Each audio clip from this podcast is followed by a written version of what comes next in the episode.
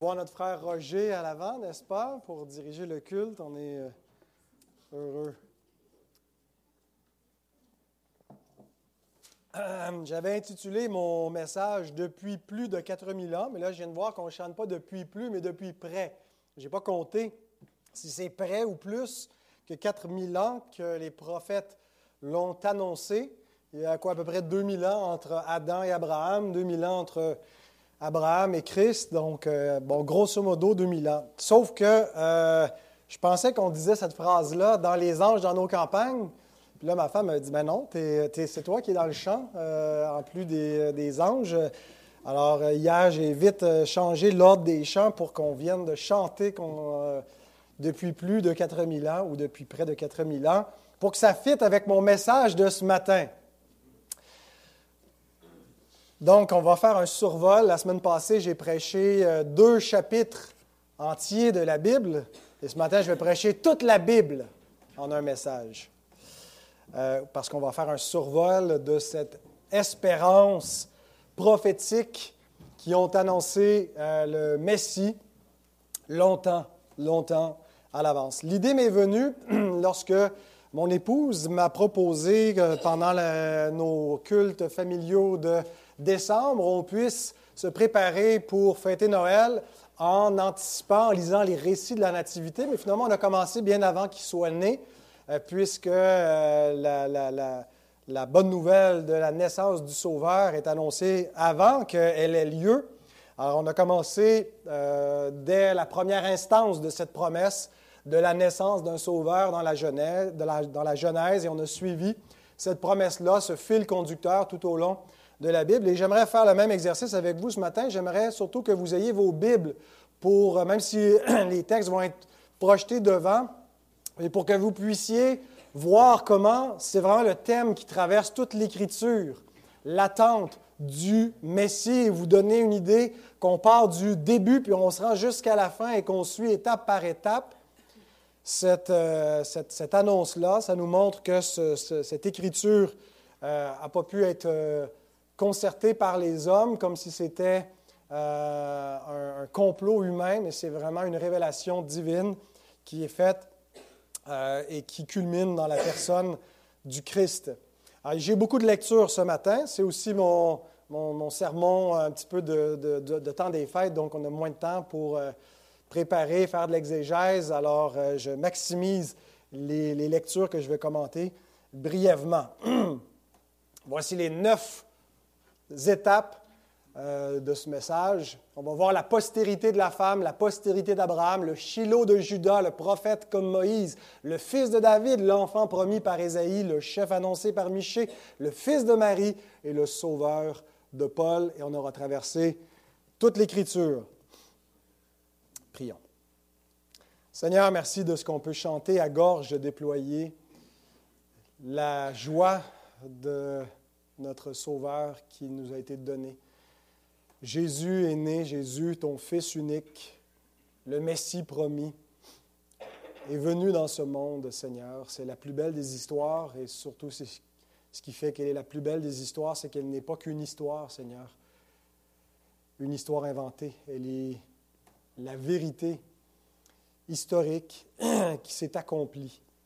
Et Seigneur, nous voulons contempler ce matin ta fidélité contempler que tu es le Dieu euh, qui s'est révélé dès le commencement, qui a annoncé depuis le début ce qu'il ferait et que tu as accompli tes promesses, Seigneur, en envoyant le Rédempteur qui est venu pour sauver, qui est venu établir un règne éternel. Donne-nous de voir euh, ces choses, de nous en réjouir et que notre foi augmente en toi, en ta parole, en ton Fils Seigneur Dieu, que tu sois glorifié au milieu de nous. Et c'est au bon nom de Jésus-Christ que nous te prions. Amen.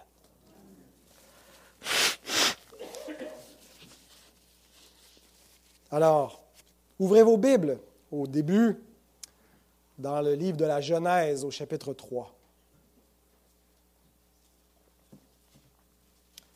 Versets 14 et 15, nous retrouvons la première instance de la promesse de l'Évangile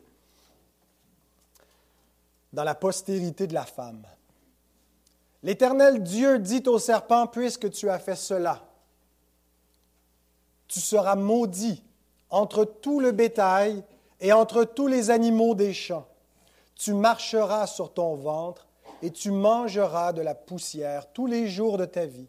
Je, mettrai inimitié entre toi et la femme, entre ta postérité et sa postérité. Celle-ci t'écrasera la tête et tu lui blesseras le talon.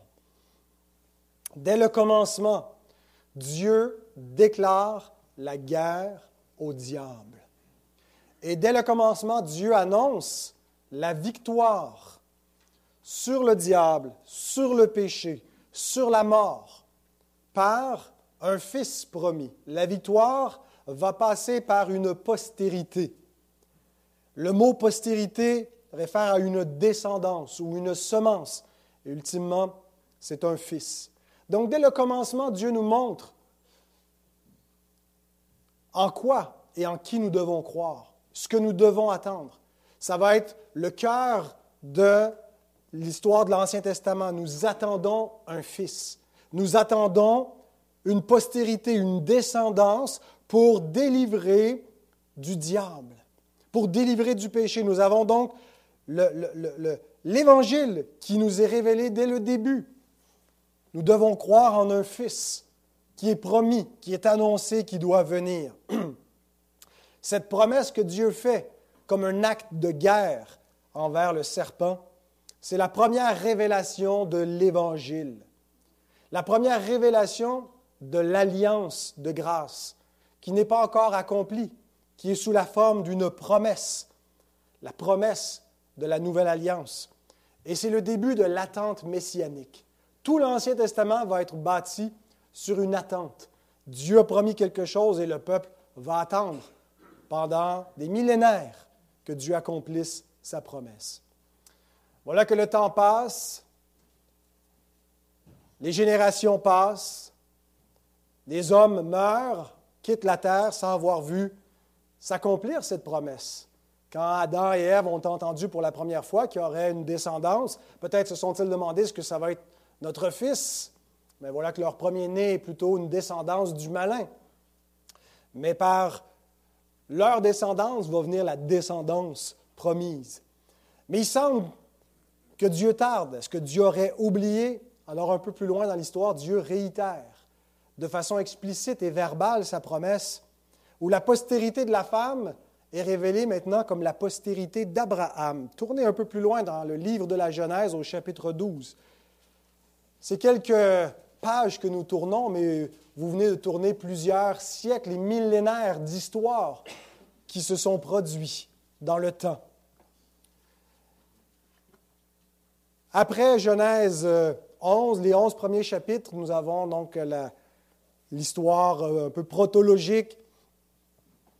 Mais Dieu, à partir de Genèse 12, fait alliance avec Abraham et va un peu restructurer sa, sa promesse dans un monde déchu autour d'Abraham et de sa postérité, de ses descendants.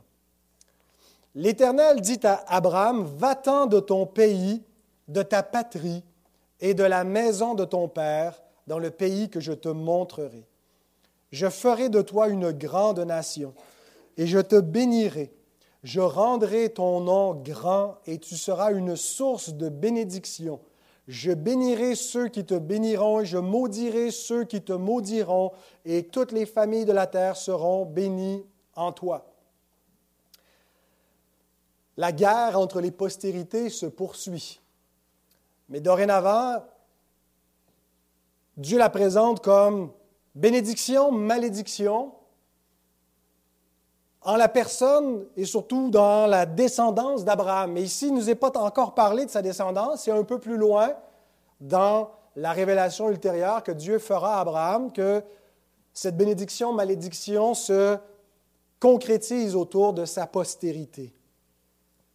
Donc la guerre que Dieu place entre la postérité de la femme et celle du serpent, maintenant prend place entre la descendance d'Abraham et ceux qui lui sont favorables ceux qui bénissent, ceux qui accueillent la postérité ou la promesse que Dieu fait à Abraham, qui sont pour euh, Abraham et son fils sont bénis.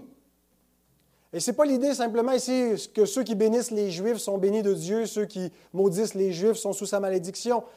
C'est plutôt ceux qui accueillent la postérité d'Abraham sont les enfants de Dieu, ils sont bénis, tandis que les autres demeurent sous la malédiction de Dieu parce qu'ils ne reçoivent pas le fils promis d'Abraham, la postérité d'Abraham, en qui se trouve la bénédiction pour les familles de la terre. Donc on part de la, de la femme et toutes les familles de la terre sont concernées parce que tous les hommes descendent sont potentiellement la postérité promise. Mais arrivé à Abraham, il y a un retrécissement, où donc on, rétrécit de toutes les familles de la terre à une seule famille, Abraham. Mais cette exclusivité est en vue de s'élargir pour toutes les familles de la terre. Dieu choisit une famille, une postérité, une descendance en Abraham, mais qui n'a pas pour but d'être de donner un salut qui est exclusif à Abraham et sa famille, mais à toutes les familles de la terre. Donc on voit le canal exclusif parmi la descendance d'Abraham en vue de l'universalité du salut. Et un peu plus loin, dans Genèse 22, au terme du cycle d'Abraham, quand Dieu l'aura mis à l'épreuve en lui demandant de sacrifier son fils promis, qui symboliquement et le fils promis et la postérité promise. Ça passe par Isaac et non pas par Ismaël, le fils qui vient miraculeusement, comme une naissance miraculeuse d'une femme stérile, d'un homme qui n'est plus en état d'avoir des enfants. Et pourtant, Dieu lui dit, ben, ta postérité doit mourir. Et Abraham est mis à l'épreuve, mais il va obéir à Dieu, croyant que même si son fils promis doit mourir, Dieu va le ramener à la vie et que la bénédiction annoncée pour toutes les familles de la terre va quand même avoir lieu. Et nous lisons dans Genèse 22, 15 à 18, L'ange de l'Éternel appela une seconde fois Abraham des cieux et dit, Je le jure par moi-même, parole de l'Éternel, parce que tu as fait cela et que tu n'as pas refusé ton fils, ton unique, je te bénirai et je multiplierai ta postérité comme les étoiles du ciel et comme le sable qui est sur le bord de la mer, et ta postérité possédera les portes de ses ennemis. Toutes les nations de la terre seront bénies en ta postérité parce que tu as obéi à ma voix. C'est ce qui conclut le cycle d'Abraham, et ensuite on va passer au cycle d'Isaac. Donc Dieu ouvre sa promesse avec Abraham en lui disant que les familles de la terre seront bénies en, seront bénies en lui, et il précise au terme de ce cycle comment ils vont être bénis, c'est spécifiquement en sa postérité au singulier. Notez que Dieu jure par lui-même. L'Épître aux Hébreux capitalise sur cela en disant Dieu ne peut pas invoquer un principe ou un nom plus grand que lui, donc il jure par lui-même. Il est celui qui garantit la promesse et l'alliance de grâce. Et Dieu lui promet à Abraham une postérité innombrable d'une part, puisque ça inclut tous les croyants, tous ceux qui vont avoir la foi d'Abraham sont appelés enfants d'Abraham. Nous avons pour père Abraham le croyant, Galates 3, 29. Et donc, la postérité d'Abraham, ce n'est pas simplement le peuple juif, mais tous ceux qui ont la même foi qu'Abraham sont ses enfants et ils entrent dans l'alliance de grâce et sont bénis avec lui parce qu'ils ont cru dans une postérité unique. Dans cette promesse, Dieu dit que sa postérité va être aussi nombreuse ou innombrable comme les, le sont les étoiles du ciel et les grains de sable sur la mer. Et en même temps, parce que ça passe par une postérité unique. Et Paul souligne le singulier dans Galates 3.16. Il n'est pas dit aux postérités comme s'il s'agissait de plusieurs, mais à ta postérité en ce qu'il s'agit d'une seule, Christ. Donc Abraham a une postérité nombreuse parmi toutes les nations, toutes les familles de la terre, parce qu'il y a un fils béni qui va mourir, qui ne sera pas épargné, mais en qui seront bénies les familles de la terre parce qu'il va ressusciter. Et toutes ces familles vont devenir la postérité innombrable d'Abraham en sa postérité unique, Christ. Donc la promesse passe de la femme à Abraham, à son fils Isaac, qui est choisi par préférence euh, aux autres fils, euh, Ismaël et Isaac, à Jacob et à Ésaü et Jacob, et c'est son fils Jacob qui devient l'héritier. Et Jacob a douze fils. Et parmi ces douze fils qui deviennent les douze tribus d'Israël, Dieu choisit la tribu de Judas pour perpétrer cette lignée, la postérité promise. Donc on passe de la postérité de la femme à la postérité d'Abraham à la tribu de Judas. Le Shiloh de Judas qui, sur le lit de mort de Jacob en Égypte, bénit ses fils. Ruben, premier-né, ne reçoit pas la primauté, perd son droit d'aînesse à cause de sa faute.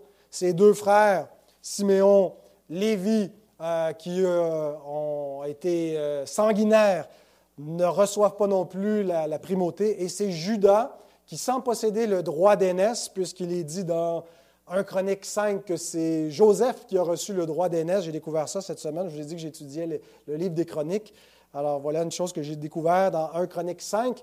Euh, mais même si Judas n'a pas le droit d'aînesse, même si c'est Joseph, euh, c'est Judas qui reçoit la primauté, qui reçoit plutôt l'hommage, la prééminence parmi ses frères dans la bénédiction que euh, Jacob prononce dans Genèse 49, 8 à 12. Judas, tu recevras les hommages de tes frères.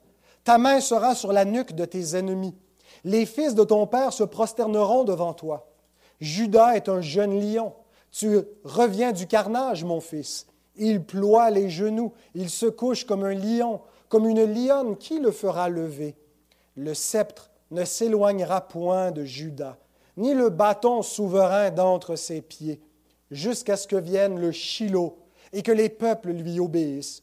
Il attache à la vigne son âne et au meilleur cep le petit de son ânesse. Il lave dans le vin son vêtement et dans le sang des raisins son manteau. Il a les yeux rouges de vin et les dents blanches de lait. Donc la prééminence est donnée à Judas, quatrième fils de Jacob. Et par cette prééminence, c'est la tribu de Judas parmi les douze qui est désignée pour hériter du règne. Ça va être la tribu royale. Et c'est d'elle que sera issu le conducteur des peuples. C'est lui qui va avoir la prééminence sur les autres tribus. Tu vas recevoir l'hommage de tes frères. Tu vas régner sur tes frères, Judas. Pendant un temps, on voit la tribu de Benjamin qui a le règne avec Saül. On voit la tribu d'Éphraïm qui a une sorte de prééminence également. Mais c'est la tribu de Judas qui va recevoir l'autorité non seulement sur le peuple d'Israël, mais il est dit sur tous les peuples. Même sur tes ennemis, tu vas dominer. Tu auras la nuque de tes ennemis. Une façon d'expliquer que euh, son autorité va être sur tous les hommes, même les rebelles. Et dans cette prophétie prononcée par Jacob, on retrouve des titres messianiques. Le lion de la tribu de Judas qui a triomphé. Apocalypse 5.5 nous parle de, ce, lion de la tribu de Judas qui est le Christ. Ça nous parle du sceptre et du bâton souverain. Il nous est dit aussi dans Apocalypse 2, 2 euh, verset 27, que euh, c'est lui qui va faire paître les nations avec une verge de fer, qui, ça ne cite pas Genèse 49, plutôt le psaume 2. Le psaume 2 qui parle du bâton souverain ou de la verge de fer par laquelle le fils de David va briser les nations rebelles. Mais c'est repris de cette prophétie qui est faite sur la tribu de Judas. Donc, vous voyez, on est des siècles avant David. Et pourtant, d'avance, Dieu a annoncé que ce serait la tribu royale qui serait établie. Un autre mot qu'on retrouve ici, c'est le mot Shiloh en hébreu, et le sens est incertain. C'est la seule occurrence qu'on a de, cette façon, euh, de cette orthographe particulière euh, en hébreu. Alors certains pensent que le mot veut dire le Pacifique. Le mot Shiloh se référait donc à celui qui est le Pacifique, et ça pourrait aller un peu avec ce qui est dit au verset 11. En parlant de l'âne, il attache euh, son, son, âne à, la vigne, euh, le petit de l'ânesse, et ça rappelle la prophétie de Zacharie que le roi, le Messie entrerait à Jérusalem monté sur un ânon. Euh, donc, il ne vient pas monter sur un cheval euh, comme un conquérant, une espèce d'empereur style Alexandre le Grand, mais plutôt euh, il vient en paix, comme Salomon lors de son couronnement qui entre euh, assis sur, sur, sur, sur l'ânesse, et donc signe de paix, le, roi qui va apporter la paix, le roi qui va avoir un règne glorieux et paisible. D'autres pensent que le sens, ce n'est pas tant le titre pacifique, mais le mot veut dire celui à qui reviennent. Shiloh veut dire celui à qui reviennent, mais à qui reviennent quoi? À qui reviennent le bâton et le sceptre. Euh, et d'autres pensent que c'est plutôt une référence à la ville de Silo. Donc, euh, et que euh, ce qu'on voit plus tard, c'est que dans les, lorsque David règne à Jérusalem, une des choses qu'il fait, c'est qu'il fait venir l'arche qui était gardée dans la tribu d'Éphraïm vers de, de, Silo à Jérusalem, et donc ça serait une référence, une prophétie. Vous lirez le psaume 78, 58 à 72, ça nous parle de ce passage de l'arche où Dieu a rejeté Joseph et Éphraïm pour faire résider son arche donc à Jérusalem et que Shiloh serait une référence à, ce passage de Silo vers Jérusalem, la, ville de David. Quoi qu'il en soit, euh, c'est clairement une référence messianique euh, qui euh, est en vue dans cette prophétie qui est donnée à Judas. Donc la postérité de la femme devient la postérité d'Abraham. Et d'Abraham, on passe à Isaac, à Jacob, et parmi les douze fils de Jacob, à Judas. Et donc non seulement le Messie va être un fils, va être un fils roi. Mais non seulement un roi, mais aussi un prophète. Et donc avant que vienne le roi d'Israël, père du Messie, le roi David, Dieu donne un prophète à son peuple, Moïse. Et Dieu annonce par Moïse que le Messie va être un prophète semblable à lui. Deutéronome 18, 18 à 19. Dieu déclare, je leur susciterai. Vous pouvez tourner, ce que j'ai oublié de vous faire tourner, mais donc euh, allez un peu plus loin pour voir l'épaisseur de page que vous tournez. Alors on est plusieurs siècles après la descente en Égypte, Dieu a dit qu'il ferait, descendrait son peuple en Égypte et qu'il serait opprimé euh, par euh, un roi qui n'aurait pas connu Joseph, qui a été élevé euh, comme, prince d'Égypte, et qu'après avoir été opprimé, que Dieu le libérerait, mais qu'il châtirait la nation. Et donc Dieu envoie un libérateur, Moïse, qui est une figure aussi du Messie, même s'il n'est pas connecté par descendance avec le Messie, il est connecté théologiquement avec la, figure du Messie, puisqu'il est lui-même donc un prophète semblable à Christ qui va venir libérer son peuple de l'oppression. Et euh, donc, vers la fin de son ministère prophétique, alors que Moïse euh, va bientôt quitter la scène, qui va être remplacé par euh, Josué, Dieu annonce ceci. Je leur susciterai du milieu de leurs frères un prophète comme toi je mettrai mes paroles dans sa bouche, et il leur dira tout ce que je lui commanderai. Et si quelqu'un n'écoute pas mes paroles, qu'il dira en mon nom, c'est moi qui lui en demanderai compte. Les Juifs ignoraient, lorsqu'ils lisaient les écrits de l'Ancien Testament, s'il fallait attendre une ou deux figures différentes.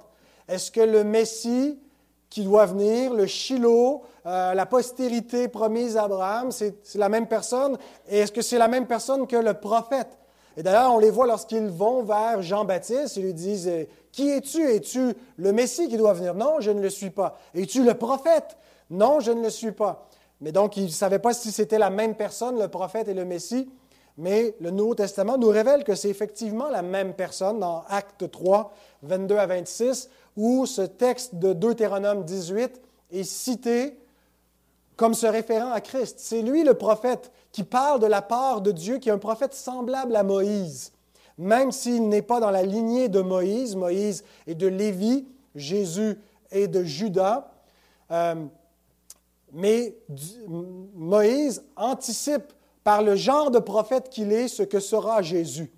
Un, parce qu'il est un médiateur. Dieu dit à Moïse, euh, qu'il va être un prophète semblable à lui et que ça va répondre à la demande que le peuple a fait, que Dieu ne leur parle pas directement. Ils étaient terrorisés lorsqu'ils entendaient la voix de Dieu, lorsque Dieu se manifestait dans le feu sur la sainte montagne. Puis il dit, non, non, que Dieu ne nous parle pas lui-même. Mais toi, dis-nous ce que Dieu a à nous dire. Sois l'intermédiaire entre Dieu et nous. Ben, c'est ce qu'est Jésus. Jésus, c'est Dieu qui s'est fait chair, c'est la parole qui s'incarne, c'est Dieu qui vient à nous sous une forme humaine et qui nous dit les paroles de Dieu. Dieu ne nous parle pas en forme de Dieu, mais en forme humaine, dans un langage qui ne nous terrifie pas. Il ne vient pas avec l'ardeur d'un feu qui nous terrorise, mais comme le, doux murmure qui est donné à Élie lorsqu'il fuit au désert. Alors Dieu vient comme une parole douce, comme un médiateur en son Fils, semblable à Moïse qui fait l'intermédiaire. Mais aussi, il est semblable à Moïse parce que, contrairement aux autres prophètes, lorsque Dieu se révèle à eux dans une énigme, dans une vision, il n'en est pas ainsi de mon serviteur Moïse. Je lui parle bouche à bouche. Je mets directement ma parole dans sa bouche pour qu'il vous la livre, sans énigme. Et Jésus, donc, nous donne cette révélation directe du Père. La révélation, l'attente se poursuit. Des siècles après Moïse, qui a annoncé que le peuple entrerait en terre promise, que Dieu accomplirait sa promesse et qu'éventuellement il établirait un roi sur eux. Il a même donné un code de, loi dans, euh, dans la loi de Moïse pour ce que le, roi d'Israël devrait faire, devrait observer. Éventuellement, Dieu a choisi ce roi. Il leur a donné le roi qu'il voulait en Saül. Ça, c'est un roi selon votre nature, un roi comme les autres nations désir, un roi qui, tape l'œil, un roi selon vos, vos passions, vos désirs charnels, mais un roi que Dieu a rejeté, un roi infidèle, qui ne peut pas vous mener dans la bénédiction promise. Mais Dieu leur donne un autre roi, selon son cœur, en la personne de David, mais surtout parce que Dieu passe par David pour amener le roi qui sera la bénédiction, Jésus. Tournez dans 2 Samuel, au chapitre 7.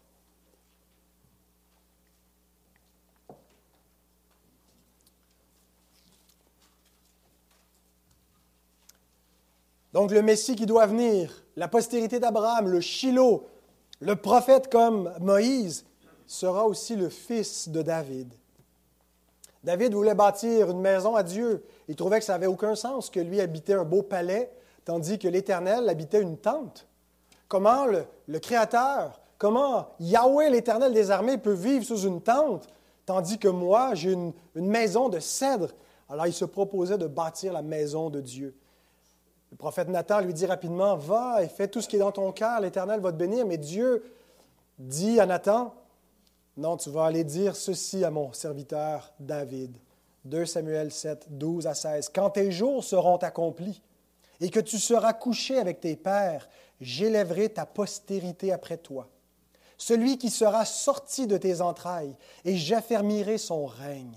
Ce sera lui qui bâtira une maison à mon nom, et j'affermirai pour toujours le trône de son royaume. Je serai pour lui un père, et il sera pour moi un fils. S'il fait le mal, je le châtierai avec la verge des hommes, et avec les coups des enfants des hommes. Mais ma grâce ne se retirera point de lui comme je l'ai retiré de Saül, que j'ai rejeté devant toi ta maison et ton règne seront pour toujours assurés, ton trône sera pour toujours affermi.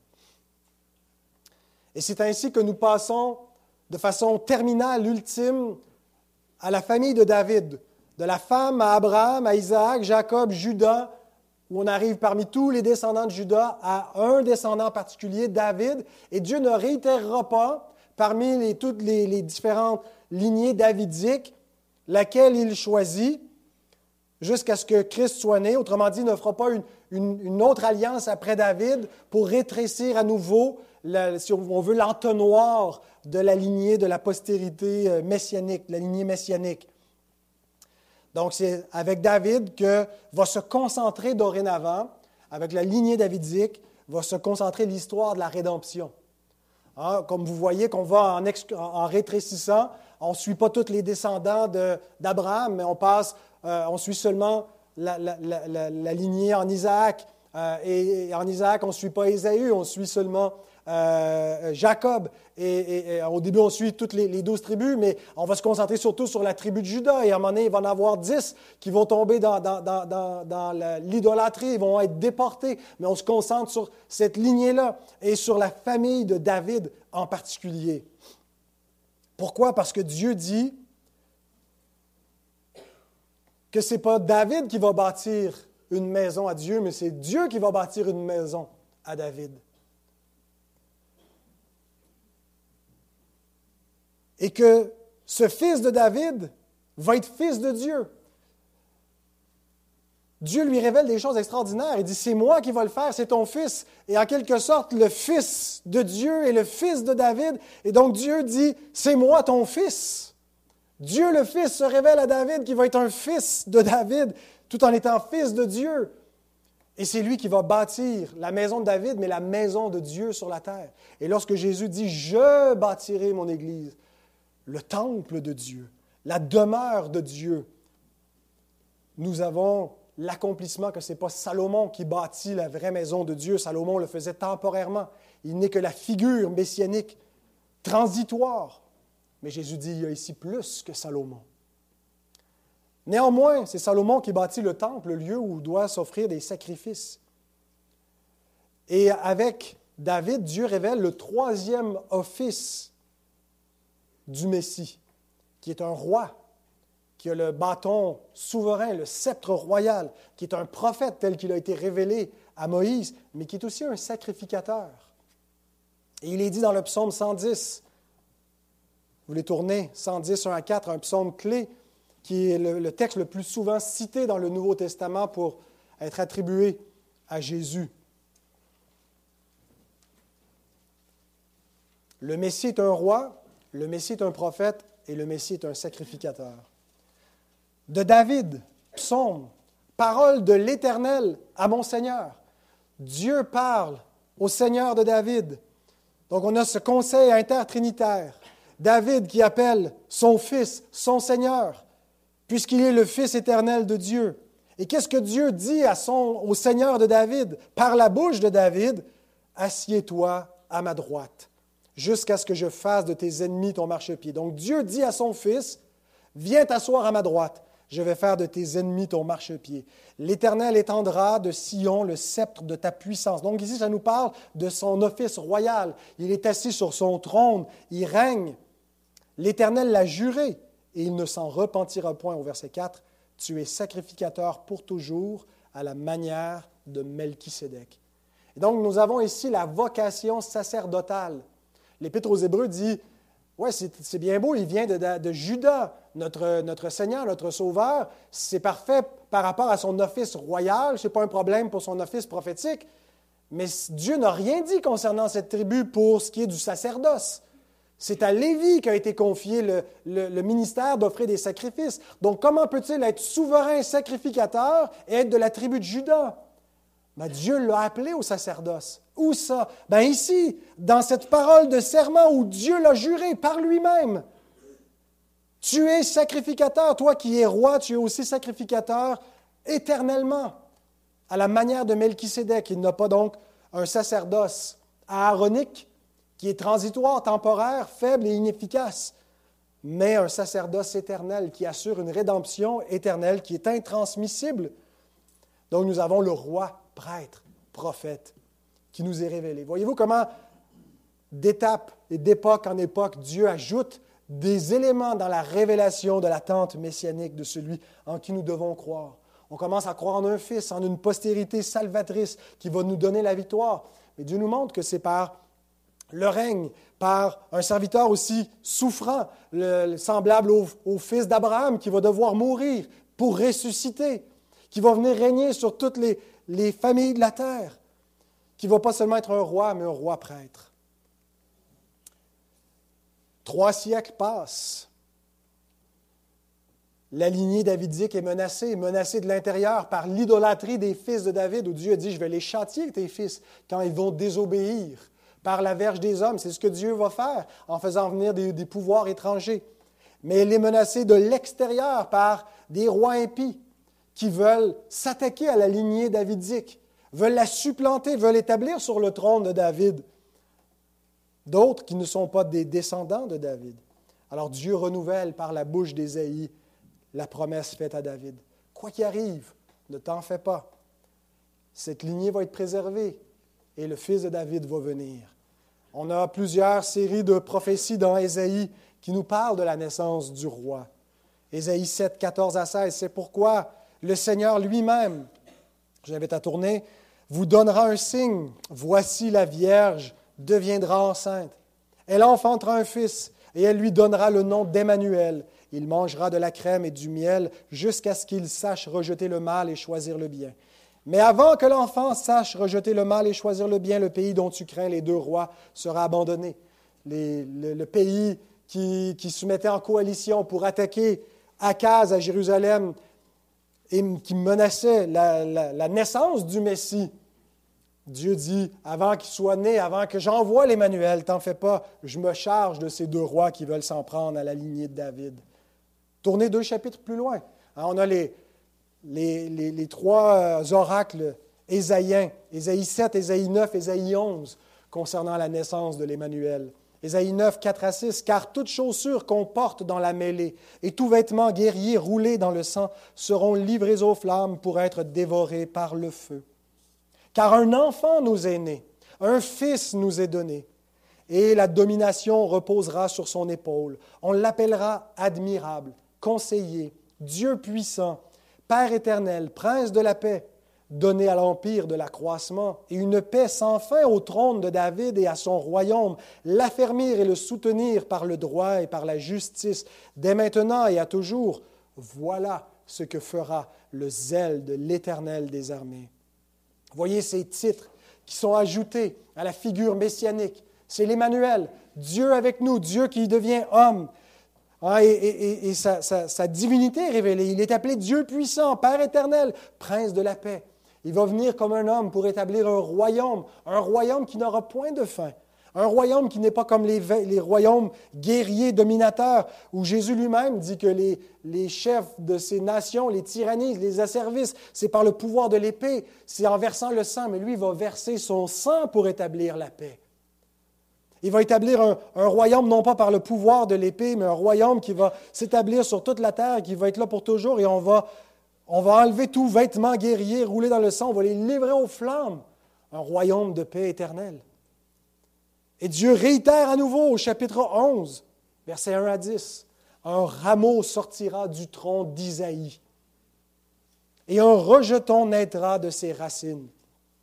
Tout comme David était le rejeton, hein, le, dernier parmi les, ses sept frères, le plus petit de la famille, Dieu va refaire la même chose, prendre celui qui semble être le dernier venu de la famille de David. L'Esprit de l'Éternel reposera sur lui.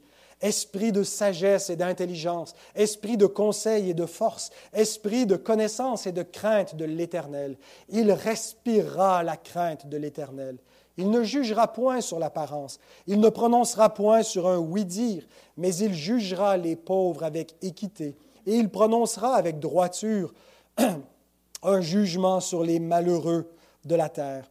Il frappera la terre de sa parole comme d'une verge, et du souffle de ses lèvres, il fera mourir le méchant. La justice sera la ceinture de ses flancs, et la fidélité la ceinture de ses reins. Le loup habitera avec l'agneau, et la panthère se couchera avec le chevreau. Le veau, le lionceau et le bétail qu'on engraisse seront ensemble, et un petit enfant les conduira la vache et l'ours auront un même pâturage, et leurs petits un même gîte, et le lion, comme le bœuf, mangera de la paille. Le nourrisson s'ébattra sur l'antre de la vipère, et l'enfant sevré mettra sa main dans la caverne du basilic.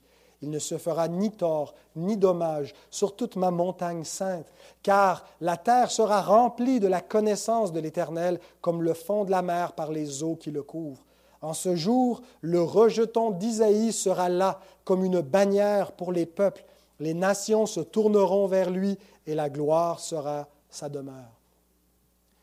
Le paradis sera restauré par le Fils de David. Ça nous parle du renouvellement des nouveaux cieux, de la nouvelle terre, où il n'y aura plus de violence. Même parmi le règne animal, ils ne vont pas s'entre-dévorer. Mais par son sang, il va rétablir une paix complète qu'aucun aucun homme, aucun pouvoir politique, aucun régime ne peut accomplir. Une paix cosmique, une paix totale, parce que le péché aura été enlevé. Et déjà, ce royaume est en train de s'ériger, mais nous attendons quoi exactement? La résurrection d'entre les morts, lorsque le Christ va revenir dans sa gloire pour frapper la terre de sa parole, juger les méchants, et enlever toute injustice, toute impiété, pour qu'il n'y ait que sur la face de la terre la connaissance de l'Éternel, une création entièrement renouvelée, qu'il va renouveler lorsqu'il viendra. Donc ça nous parle de son règne éternel, lui dont les origines sont divines, mais pourtant il va naître comme un simple enfant. Ça nous parle aussi de sa naissance virginale, où Dieu va recommencer un nouvel Adam, l'Emmanuel. Et on a vu la semaine dernière ah, que c'est avec, avec Marie ce qui est annoncé par euh, l'ange à Joseph que c'est accompli, Ésaïe 7. Et à la même époque d'Ésaïe, il y avait un autre prophète tourné dans les petits prophètes, Michée, qui annonçait aussi la naissance du Messie. On est sept siècles avant Jésus-Christ.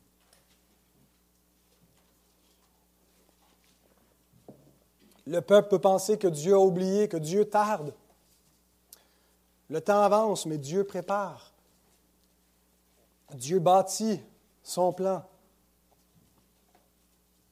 Au travers de tout ce qui semble instable, tout ce qui semble être laissé au hasard, Dieu fait son œuvre. Il y aurait beaucoup, beaucoup de prophéties messianiques. C'est le cœur de l'Ancien Testament. C'est de, de, nous montrer comment la venue de Christ a été annoncée. Aujourd'hui, on se concentre juste sur sa naissance, mais sa, sa mort nous est abondamment annoncée également, et son règne. Mais ce prophète Michée, au chapitre 5, nous indique le lieu de sa naissance. Et toi, Bethléem, Ephrata, petite entre les milliers de Judas, de toi sortira pour moi celui qui dominera sur Israël et dont les activités remontent aux temps anciens au jour de l'éternité. C'est pourquoi il les livrera jusqu'au temps où enfantera celle qui doit enfanter, et le reste de ses frères reviendra auprès des enfants d'Israël. Il se présentera et il gouvernera avec la force de l'Éternel, avec la majesté du nom de l'Éternel son Dieu, et ils auront une demeure assurée, car il sera glorifié jusqu'aux extrémités de la terre. La vie en Israël va continuer. Il va y avoir l'exil, mais il va y avoir un retour de l'exil. Et les choses vont, vont se perpétrer comme dans un, cycle normal, naturel, jusqu'à ce qu'enfante celle qui doit enfanter. Nous attendons la postérité de la femme, le dominateur des peuples, dont la naissance remonte au jour de, les origines remontent au jour de l'éternité. Celui qui existe avant la fondation du monde depuis toujours le Fils éternel de Dieu. Et ici nous indique le lieu de sa naissance, Bethléem, comme David, qui est né à Bethléem. La ville de David. Dans l'Écriture, la ville de David, c'est à la fois Bethléem et Jérusalem. Lieu de sa naissance et lieu de son règne, qui sont également significatifs pour Christ. Lieu de sa naissance et lieu de l'entrée dans son règne par sa mort et sa résurrection. Donc ce lieu est prophétisé Dieu dit c'est à Bethléem qu'il va faire naître la postérité promise. Sept siècles s'écoulent avant l'accomplissement historique de ce qui est ici prophétisé. Donc depuis plus de 4000 ans que l'annoncent les prophètes, que Dieu ajoute et complète des éléments de sa révélation qui fortifient la foi de son peuple pour savoir en qui et en quoi croire exactement. Cet évangile est le cœur de ce qui a été l'attente d'Israël et tous ceux qui ont eu cette foi ont eu la même foi que nous avant que les événements soient accomplis. Tournez dans le Nouveau Testament, dans le troisième évangile, l'évangile selon Luc, au chapitre 2.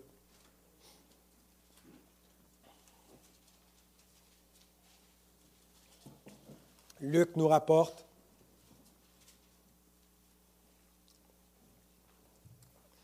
l'accomplissement.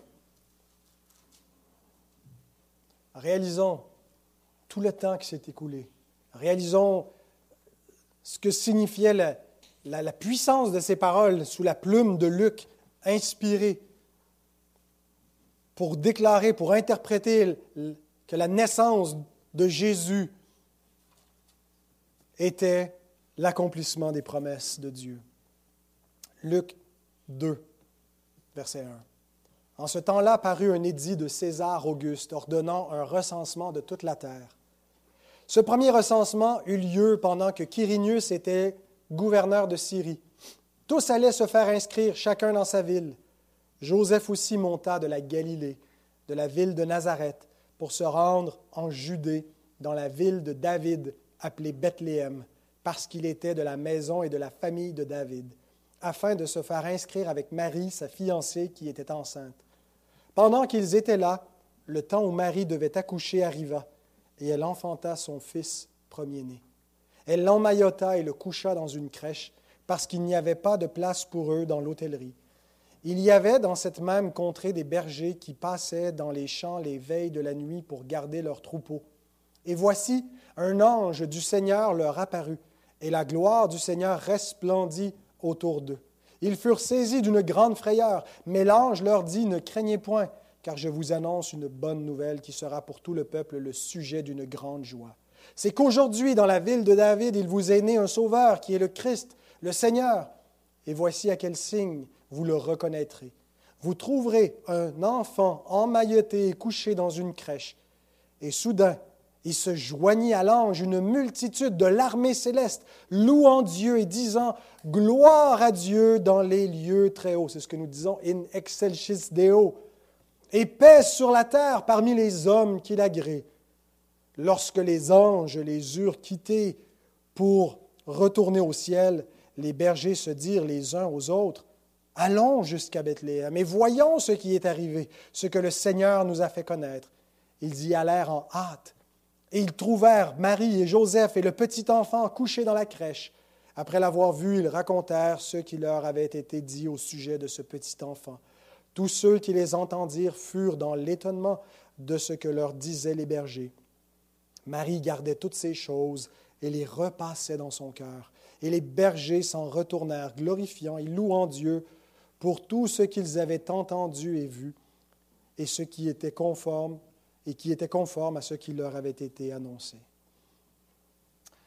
Admirez comment la providence de Dieu, tout orchestrée depuis le commencement, jusqu'à ce recensement par ce roi païen qui, que Dieu utilise pour ramener Joseph et Marie dans le lieu où devait avoir lieu la naissance du Christ. Comment Dieu a été fidèle à sa promesse que malgré que la lignée davidique était tombée en bas du trône, il allait relever la tente de David en envoyant le Fils promis. Qu'il n'y a aucune des paroles fidèles et des promesses que Dieu a faites au Père qui est restée sans accomplissement. Faisons comme Marie en gardant dans nos cœurs toutes ces choses, en les repassant, en les méditant, en les chérissant comme un trésor précieux qui nous enrichit, qui nous donne la clé de la connaissance de l'histoire. Quelle est la signification de cette lignée, de cette, histoire de l'humanité, de cette trame historique? Comment comprendre, comment faire du sens, où s'en va l'histoire? L'histoire commence avec la promesse d'une postérité. Et le cœur de l'histoire, c'est lorsque le Fils vient dans le monde. Dans une naissance bien humble, bien ordinaire, il est né comme un simple homme. Mais ses origines divines sont manifestées dès sa naissance par la gloire divine qui éclate, les messagers qui viennent du ciel, les anges, qui ne sont pas révélés à tous les hommes, et Dieu choisit quelques bergers qui sont un peu au bas de l'échelle sociale pour leur annoncer la bonne nouvelle d'un sauveur. Fait d'eux des messagers parmi les hommes pour proclamer la glorieuse nouvelle et les anges sont là en train de louer Dieu pour le don du Sauveur. Ils adorent Dieu, ils proclament la grande bonté de Dieu qui donne son Fils à une humanité qui est rebelle et qui est perdue. Mais voilà qu'elle est sauvée parce qu'il y a un Sauveur. Et l'apôtre Paul, inspiré, nous donne l'interprétation de tout cela et qu'est-ce que ça signifie pour nous? Dans son épître aux Galates au chapitre 4, dernier texte que nous allons lire. Galates 4, 1 à 7. Il commence par expliquer qu'avant la venue du Christ, le peuple de Dieu était gardé dans une sorte d'enfance, sous euh, des rudiments, des, une loi qui était plus exigeante que la simple loi morale pour le distinguer des, autres peuples, un peu comme on met des, des obligations à un enfant lorsqu'il est petit des heures de coucher, des, obligations qui ne resteront pas avec lui lorsqu'il va devenir adulte. Donc Dieu a gardé son peuple jusqu'à ce que vienne le Christ, aussi pour préserver la lignée messianique. Et que pendant toute cette période-là, on ne peut pas distinguer l'enfant qui est héritier de l'esclave qui n'héritera de rien. Et donc, jusqu'à ce que Christ vienne, il n'y a pas eu cette expansion glorieuse pour amener le peuple de Dieu à maturité qui va prendre place après la venue du Messie. Or, nous dit Paul, Galates 4, 1 à 7, Aussi longtemps que l'héritier est enfant, je dis qu'il ne diffère en rien d'un esclave, quoiqu'il soit le maître de tout. Mais il est sous des tuteurs et des administrateurs jusqu'au temps marqué par le Père. Nous aussi, de la même manière, lorsque nous étions enfants, nous étions sous l'esclavage des principes élémentaires du monde. Mais lorsque les, les temps ont été accomplis, Dieu a envoyé son Fils, né d'une femme, né sous la loi, afin qu'il rachète ceux qui étaient sous la loi, afin que nous recevions l'adoption. Et parce que vous êtes fils, Dieu a envoyé dans nos cœurs l'Esprit de son Fils, lequel crie Abba, Père. Ainsi tu n'es plus esclave, mais fils. Et si tu es fils, tu es aussi héritier par la grâce de Dieu. Et voilà que la promesse faite à Abraham que les familles de la terre seraient bénies en sa postérité. Et ceux qui ne sont pas bénis en lui, ceux qui maudissent Abraham, ceux qui se détournent de sa postérité sont sous la malédiction. Mais ceux qui l'embrassent, ceux qui embrassent le Fils, sont bénis, deviennent enfants de Dieu. La postérité d'Abraham, c'est la postérité du Seigneur. Ce sont les enfants de Dieu. Les temps ont été accomplis. Le temps a été long. Prenez la mesure de cela, plus de 4000 ans. Ça nous montre cette durée que ce plan était orchestré par Dieu.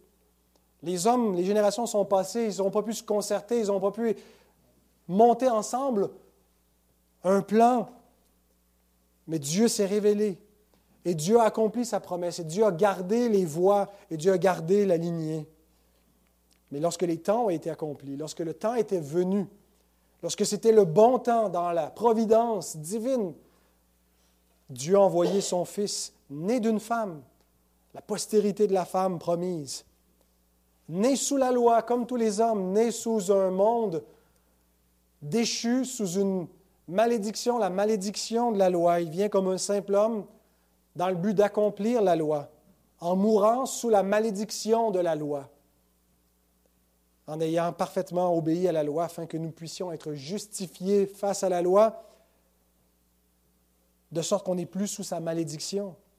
Il rachète ceux qui sont sous la loi pour qu'ils ne soient plus des esclaves, qu'ils ne soient plus condamnés par la loi, qu'ils ne soient plus non plus sur toutes les contraintes que Dieu a placées sur le peuple d'Israël temporairement, mais qu'affranchis de la loi, devenus enfants de Dieu, ils deviennent héritiers, co-héritiers avec Christ, qui n'appelle plus Dieu simplement créateur, bien qu'il le soit, juge, bien qu'il le soit, mais Père Dieu est notre Père.